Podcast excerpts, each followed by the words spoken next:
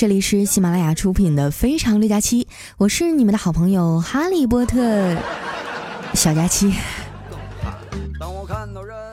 今天啊是上班第一天，你们过得怎么样呢？是不是发现啊早上根本起不来床，一天都特别的乏力、困倦、效率低下呢？我呀就没有这些烦恼，因为我们公司昨天就上班了。其实吧，怪叔叔是很少让我们加班的，他只会在快要放假的时候啊，给我们布置一堆任务，然后呢，还叮嘱我们要好好休息，东西不急，假期结束前呀，给他看看就行。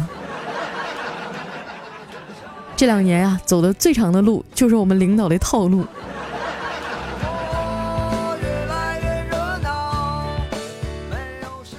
昨天加完班啊，闲着没事儿，给我妈打了个电话。接通以后啊，我说妈干啥呢？想没想我呀？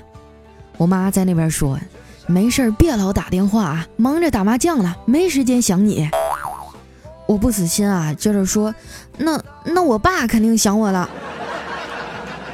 我妈说，嗯，你爸呀是想你了，每到吃饭的时候啊，就会说，闺女不在真好啊，可以少做点饭，少刷个碗了。他们俩这么嫌弃我啊，已经不是一天两天了，我早就习惯了。谁叫咱脸皮厚呢？我继续撒娇啊，妈，我这几天特别郁闷，心情糟透了。我妈说这是咋的啦？要不我拿钱让你出去玩两天？我一听啊，心情立马就好一半啊，赶紧说好啊。我妈说这回开心了吧？我笑着说对呀。妈，你什么时候给我打钱啊？微信、支付宝都行。我妈沉默了几秒钟啊，跟我说：“你都开心了，我还给你打啥钱呢？”你说这是亲妈吗？气得我半天都说不出来话。听到我这边沉默了呀，我妈就把电话递给了我爸，还是我爸好啊。接过电话就开始对我嘘寒问暖的，把我的心都快雾化了。突然啊。他压低了声音问我：“闺女啊，是你教你妈网购的？”我一脸懵逼啊，说：“呃，是啊，怎么了？”我爸痛心疾首地说：“这个家呀，你是不想要了。”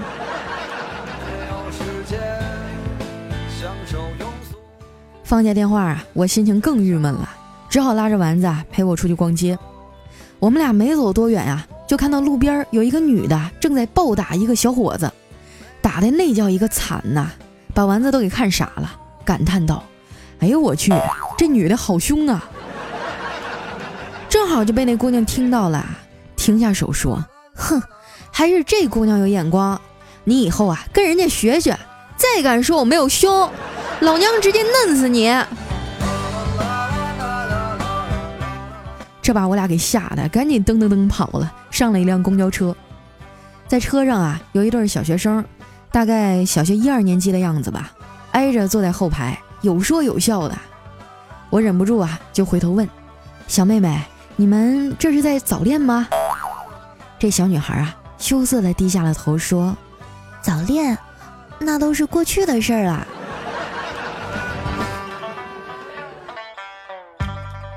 我们俩在一个商场前面下车了，在商场的拐角呢，有一台智能体重秤。就是能测脂肪啊，什么体脂含量啊等等的。丸子这人啊有个毛病，就是逢称必称。于是呢，就拉着我啊上去称了一下，结果发现啊这两天我们俩都长了两斤肉。这丸子乐呵呵地说：“佳琪姐，我们果然是好朋友，都长了两斤。”我冲他翻了个白眼儿说：“切，你长的是肚子，我啊长的是胸。”丸子有点委屈啊，接着说：“我体质含量才百分之二十多，我也不胖啊。”我笑着说：“对呀，猪的平均体质含量才百分之十五，你离成为猪啊还有很长的一段路要走呢。”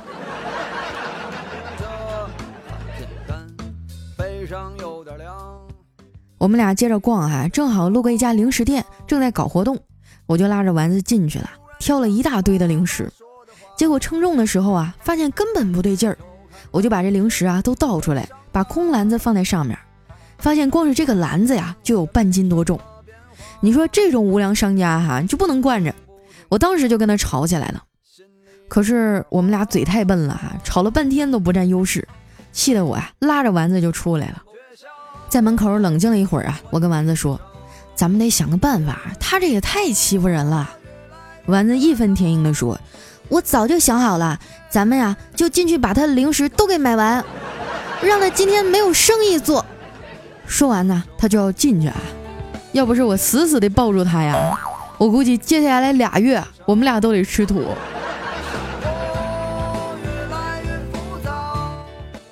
逛了半天啊，也没啥意思，我就带着丸子回家了。一进门啊，就看见我们家猫啊四仰八叉的躺在客厅。前段时间啊，我去朋友那儿给他配了个种，然后回来啊，就眼见着他越变越胖，好像奶头也变大了。我合计啊，这是怀孕了，我就毕恭毕敬的伺候了一个月呀，给他熬了一个月的骨头汤。最后呢，带他到宠物医院啊做 B 超的时候，那大夫跟我说，这货肚子里啊除了屎啥都没有，气得我啊回家就揍了他一顿。丸子啊，特别喜欢古丽，进来就开始不停的揉它，还给它梳毛。我看他那一脸猫奴样啊，就问他：“你以前是不是也养过猫啊？我看你这手法挺熟练呀。”这丸子说：“我可养不起这么贵的东西，一只要两千多呢。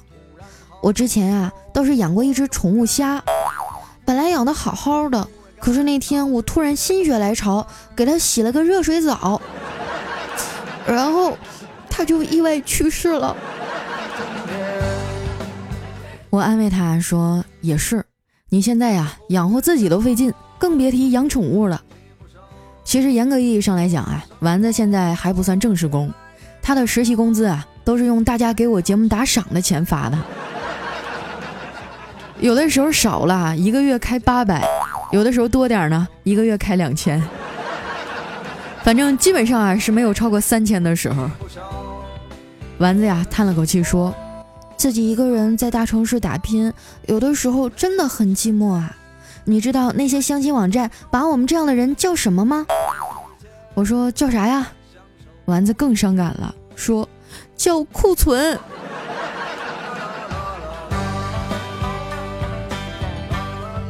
眼看啊，到了饭点儿，我们俩就下楼啊，打算去撸串儿。路过一家便利店呢，看到小黑啊，正在里面训人。小黑最近换了房子啊，还跟他女朋友同居了。新家呢，正好在我们家附近。我看小黑啊，还在里面一直说呢，就走进店里啊，看看到底咋回事。一进去啊，就听见小黑说：“妹子，做人呐，一定不能贪财，一毛钱的便宜都不能占别人的，那是别人的个人财产。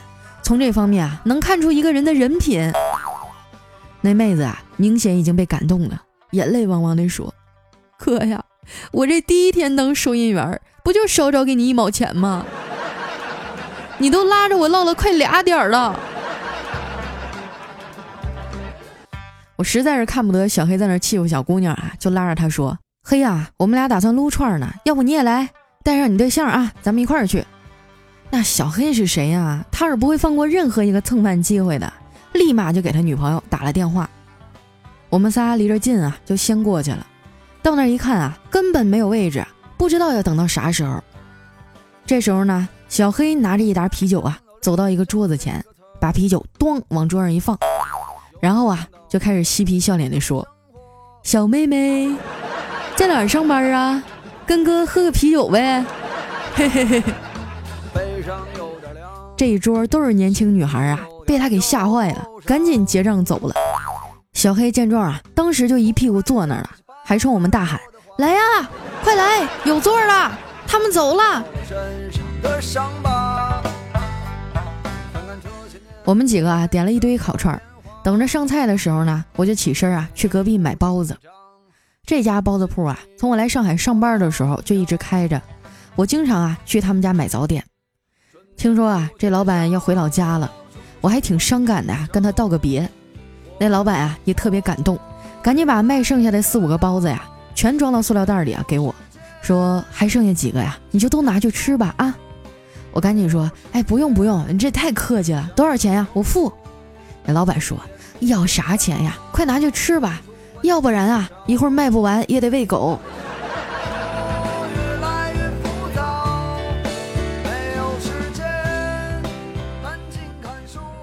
等我拿着包子回到座位上啊，小黑他女朋友已经来了。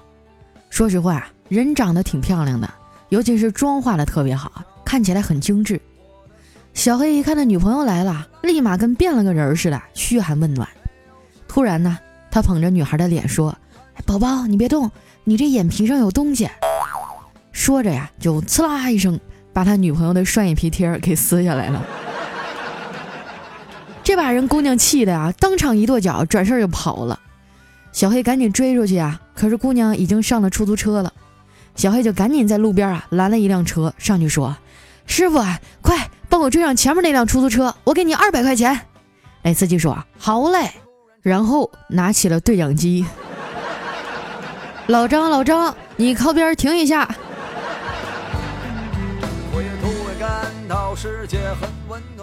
看到大家闹得这么不愉快呀，这饭也没法吃了，我们就各回各家了。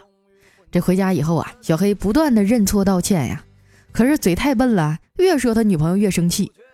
临睡前呀，女朋友还放了狠话，说：“我以后不认识你。”这小黑也挺生气呀，转身就睡觉了。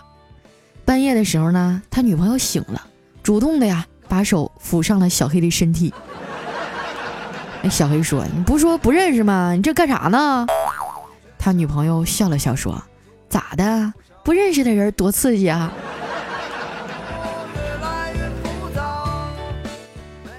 俩人啪啪啪结束以后啊。小黑的女朋友啊，在旁边一边叫一边拍大腿，足足叫了五分钟。那小黑一脸懵逼地说：“你干啥呢？”他女朋友说：“哼，我这是拍给人家听的，帮你凑点时间，省着你出门没面子。”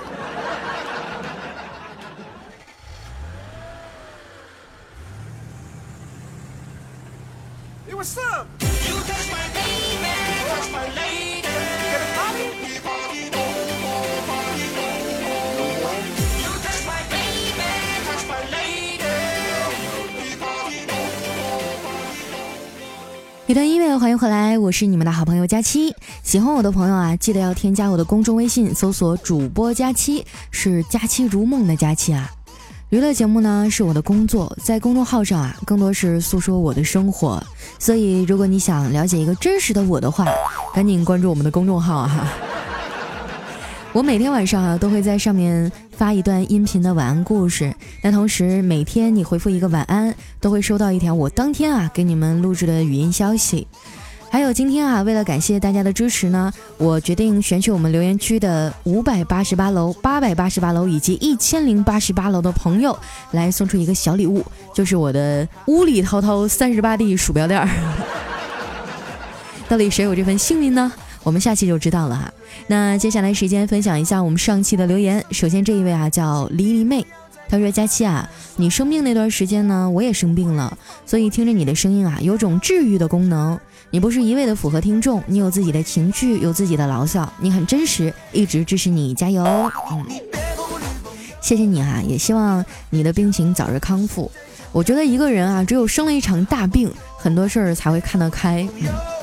就比如说，以前我特别把别人评价我的话放在心上，但是现在我觉得自己开心就好了。反正给我发工资的又不是你。下一位呢叫张震，他说：“佳期啊，三年前开始听你的节目，那个时候刚刚毕业，干工程啊，总是在工地，每天一边干活啊一边听你的节目，是我人生中最大的快乐了。经过不懈的努力呢，我成了一名人民警察。”大家期，我要保护你，谢谢你的陪伴。我幻想着你能陪在我的身边。哇，你这是考公务员成功了吗？太励志了，有没有？我建议大家给他三十秒掌声。下一位呢，叫群芳一方，他说：“佳期啊，不能听你的段子，听了呀，晚上都是你胖胖的身影。”你说谁呢？我现在都瘦了，像我这种有毅力的人都已经瘦了，只有你们还一边听着节目一边塞着零食。下面呢叫我是被佳期带坏的。他说最近啊听到一个笑话，说这老公啊气愤的对老婆说：“你竟然用我的钱养别的男人！这老婆一脸懵逼，说：“我养谁了？”那老公说：“马云呢？”然后今天我就突然想起这笑话了，回家就跟我老婆说：“哼，你竟然用我的钱养别人别的男人！”那老婆弱弱的看着我说：“没有啊，我和他出去都是他掏钱。”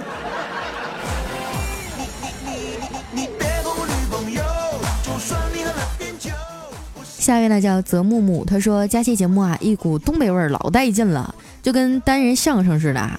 但是呢，我从来没有点赞过，不是我不喜欢你，主要是我有强迫症，要点赞呢就都得点，要不然我就不点。平时呢不小心点上，我都得赶紧取消。最近啊，终于全点完了，结果听佳期节目说啊，这个工资都结完了，点也没用了，要不我再删了。”你控制一下你这强迫症啊！你再这样的话容易挨揍。好了，来看一下我们的下一位，叫哎呦我勒个去！他说，呃，听说你突然瘦了五十斤，我的天啊，减肥嘛，哪个女人都想的。如果你的三十六 D 没了，那咱俩的孩子以后吃什么呀？你说呢，佳期？真的啊，一点都不撒谎。我以前特别特别特别想减肥，后来。真正生病瘦起来以后，我就发现完全不受控制了。我感觉我这胸哈，至少得缩了一个罩杯。哎，不说了，说多了都是泪啊。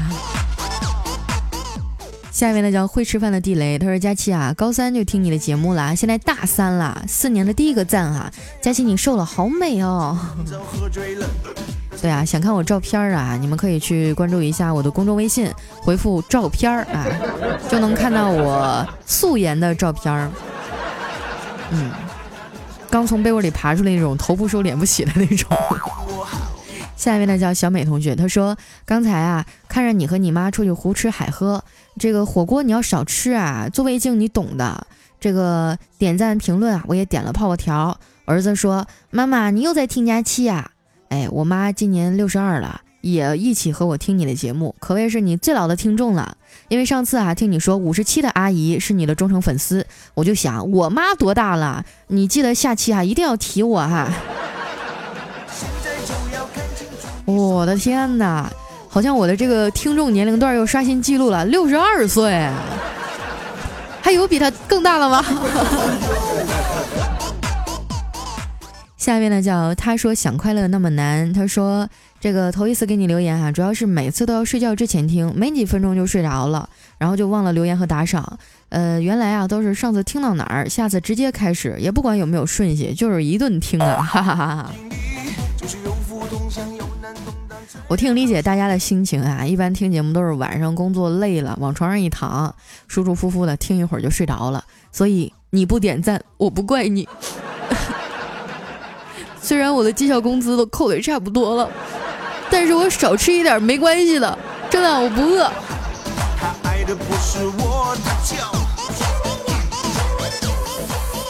下一位呢，叫我有一个主持梦，他说很喜欢佳期，经常走在路上听，听着听着啊就会不自觉的笑，再看看周围旁人诧异的眼神儿，就觉得有点尴尬。你的名字叫我有一个主持梦啊，想不想过来当主播啊？好好努力吧，我们这儿年年都招人。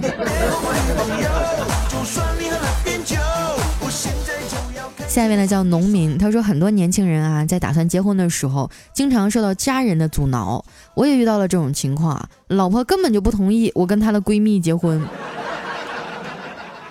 你这搁谁也不能同意呀！我的天哪！下一位呢叫金色部落哈，他说今天看你直播了，我觉得不戴眼镜好看，尤其是看到你胖乎乎的小手，我才确定啊，我看到的是如假包换的哈利波特大假期。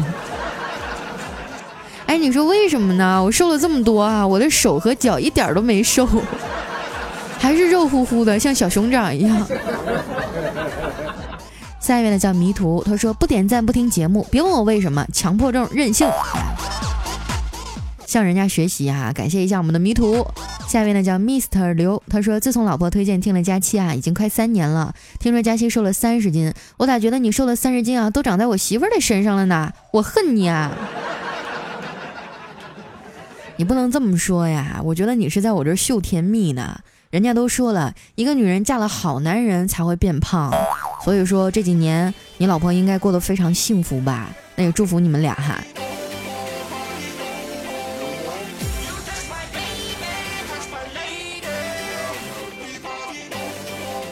来看一下我们的下一位叫唯爱佳期，他说：“现在你每次开玩笑啊，说你要是哪天不在了，就只有那段录音。每次听到这儿，我都会当真。我不知道我的生活有没有这份欢乐啊？没有这份欢乐，以后是怎样的？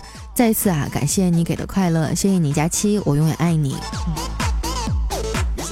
我有的时候吧，也会很消沉，比如会说一些‘天下无不散的宴席’这种话，但是一般情况下哈，我觉得我是不会放弃这份工作的。”呃，哎，毕竟这年头能不用出体力活、靠嘴皮子吃饭的工作已经很少了。下面呢叫方方城，他说我要开始接受治疗了，突然发现人生太短暂。喜马拉雅只关注了调调、彩彩和佳期，你们的节目啊，每期都听，从一个少女听成一个妈妈。以前呢，都只是听，不评论、不点赞的。今后呢，每期啊，我都要复制个几十楼，请大家共同监督。毕竟啊，懒癌不是那么容易就能治好的。你说你缺不缺德啊？你刚开始说第一句话的时候，我还以为你生病了呢，我这心里咯噔一下啊，打死你信不信啊？下一位呢叫邹月成，他说终于抢到前一百了。我们班女生和隔壁班女生啊，都是喝 A D 钙奶长大的，可是呢，偏偏就我们班长了 A。隔壁班啊都是 D，我觉得这样挺好的呀，最起码你可以享受一下，是吧？陪伴他从小到大的感觉。下一位呢叫米卡若戈尔，他说：“哇哦，佳琪姐姐你好呀，第一次这么前关注了你的公众号，就觉得你好漂亮，好可爱呀。顺便说一下，其实我九岁就开始听你的节目啦，超级爱你，比心。”太吓人了，从九岁到是六六十二，孩子，我建议你好好学习啊，这个好好平时多写写作业。阿姨的段子呢，过几年听也是可以的。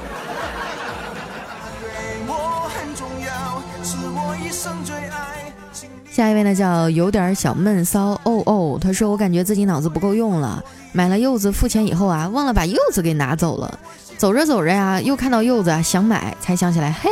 我刚才不是买过了吗？你说我是不是傻？是不是傻？哎呀，我也经常会有这样的时候啊，尤其是脑袋里想事情的时候，呃，就是咱们这种人就典型的比较专一，不能分心啊。所以说找对象呢，一定要找我们这样的专一嘛，不劈腿。下一位呢，叫我是佳佳的大宝贝，他是佳期啊。你看我的名字，这个佳佳是我老公的名字。你能想象啊，一个大老爷们儿有个这么萌的名吗？我刚认识他的时候啊，就觉得真他妈难接受啊，喊不出口啊。可是别人都这么叫他，我也不知道他大名是什么。我觉得叫佳佳挺好的呀，一听起来就特别温柔，对不对？最后一位呢，叫佳期，别闹，我有药。他说：“我有一哥们儿哈，买了一变色龙，他每天啊都放在肩膀上装。